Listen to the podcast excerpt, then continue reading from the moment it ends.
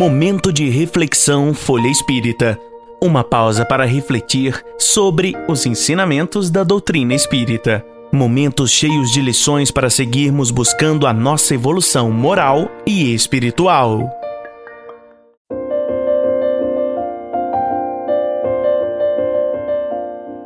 Lições de Sabedoria, capítulo 17 Transcomunicação instrumental.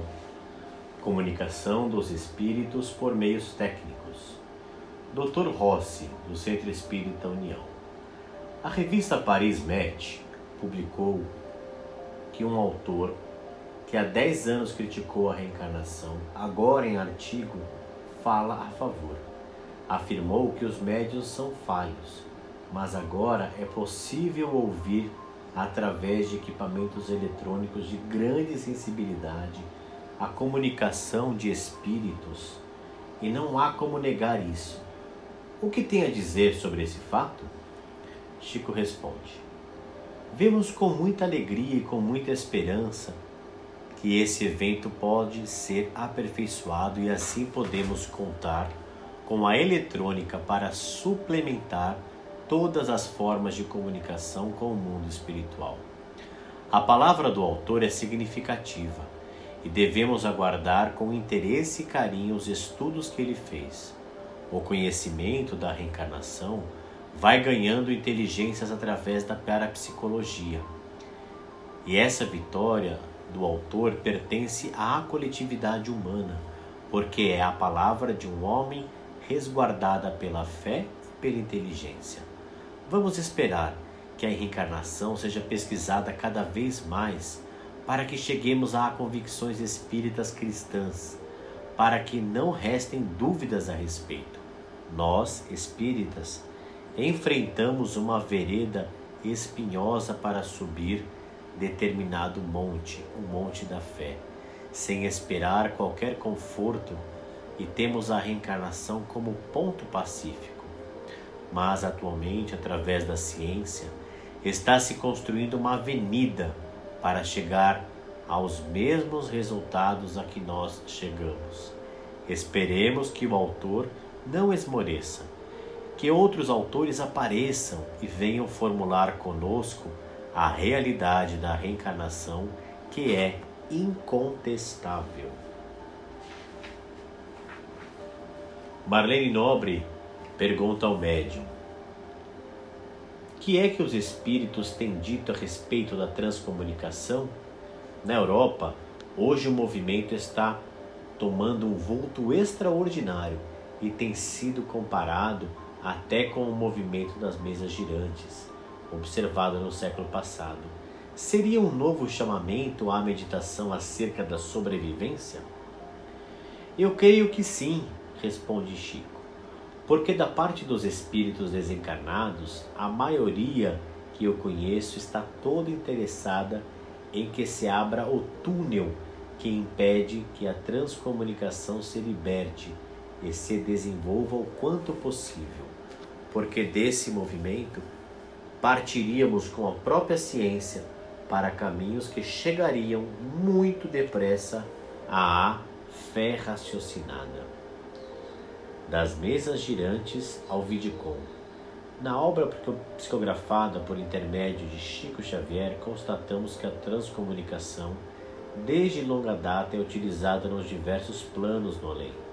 Em 1943, fomos informados a esse respeito através do livro Nosso Lar, ditado por André Luiz.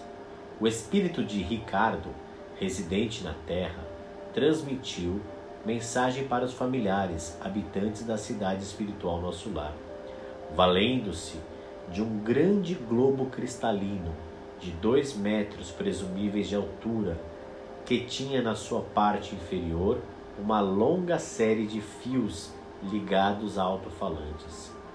Também no livro Obreiros da Vida Eterna, de 1946, há a descrição de outra transcomunicação análoga. Um emissário das esferas superiores comunica-se através de uma reduzida câmara, câmara estruturada em substância análoga ao vidro puro e transparente, com os habitantes de nosso lar. Saudação na abertura do Congresso Internacional de Transcomunicação Instrumental. Senhoras e senhores, saudamos a excelentíssima senhora doutora Marlene Severino Nobre, muito digna presidente do segundo Congresso Internacional de Transcomunicação que se realiza no Brasil. Saudamos aos nobres representantes de vários países que estão honorificando o nosso conclave, sem nos esquecermos dos prezados congressistas, nossos conterrâneos, e estendemos a todos eles o nosso abraço pessoal de respeitoso carinho e profunda gratidão a todos eles que estão aqui prestigiando a nossa realização. Há mais de um século, recebemos a codificação da doutrina espírita efetuada por Allan Kardec e, como me parece natural, sintonizamos os ensinamentos de Jesus Cristo, o grande líder espiritual do Ocidente.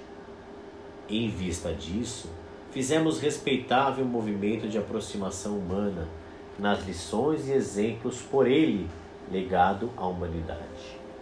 Movimento que passamos a denominar em nossas tarefas com a legenda de Cristianismo Redivivo, reconhecendo-nos uns aos outros na condição de irmãos que atendíamos às palavras do inovidável instrutor quando nos recomendou: Amai-vos uns aos outros como eu vos amei. E os espíritas do Brasil construíram casas destinadas ao amparo e socorro dos companheiros infelizes da comunidade humana, segregados dos infortúnios e desalentos, vítimas do vício e da ignorância, mantendo inúmeras escolas para a reeducação dos infelizes, instituições que sustentaram e sustentam até hoje com os próprios recursos em diversos setores da vida nacional. Isto, porém, não basta às necessidades comunitárias Precisamos de lentes novas para examinar nossos problemas. E recolhemos da Europa e de outras regiões de vanguarda a contribuição de valores científicos que nos são indispensáveis e entre os quais encontramos a transcomunicação por vasta área de observações valiosas, áreas em que militam numerosos cientistas habituados a transmitir-nos conhecimentos e experiências incontestes da vida além da matéria, como demonstrando que a morte é apenas em nossas próprias almas a transferência para outros níveis de existência, nos quais reconhecemos a realidade de nós mesmos. Eis aí a razão do segundo Congresso Internacional de Transcomunicação qual imenso espelho das verdades que nos regem. Terminamos aqui nossa saudação com os nossos votos a Jesus pelo êxito de nosso segundo Congresso Internacional de Transcomunicação, que define a nossa responsabilidade de viver com a segurança da paz e com a bênção e a felicidade que esperamos para hoje e para o futuro. Essa é a mensagem do irmão e servidor Francisco Cândido Xavier. Mensagem de encerramento.